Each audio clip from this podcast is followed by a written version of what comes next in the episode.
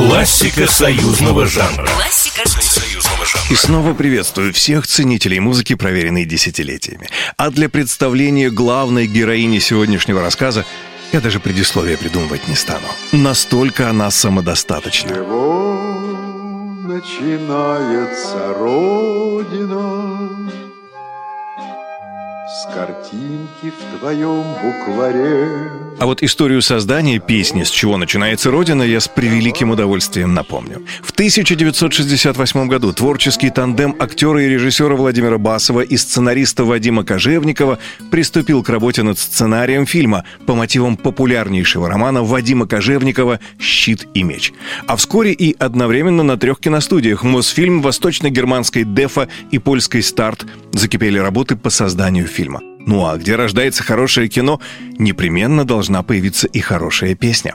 А поскольку сценарий при всей своей остросюжетности не был развлекательным, к вопросу Владимир Басов подошел с особой скрупулезностью. И вот, перебирая тонны журналов и поэтических изданий, он наткнулся на очень трогательное стихотворение о родине Александра Твардовского – но стихотворение было излишне длинным и имело совершенно не музыкальный размер. Впрочем, цена была идея. С этой идеей Владимир Басов и обратился к поэту Михаилу Матусовскому, который довольно скоро написал красивое, хоть и тоже не очень музыкальное стихотворение, в одном из четверостишей которого прозвучала та самая магическая строчка «С чего начинается Родина?».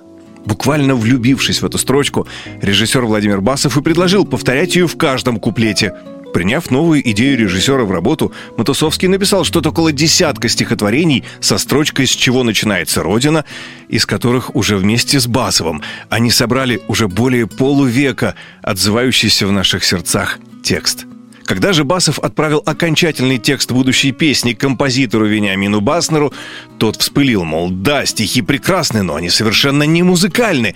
На что Басов ответил, что не сомневается в композиторском таланте Баснера.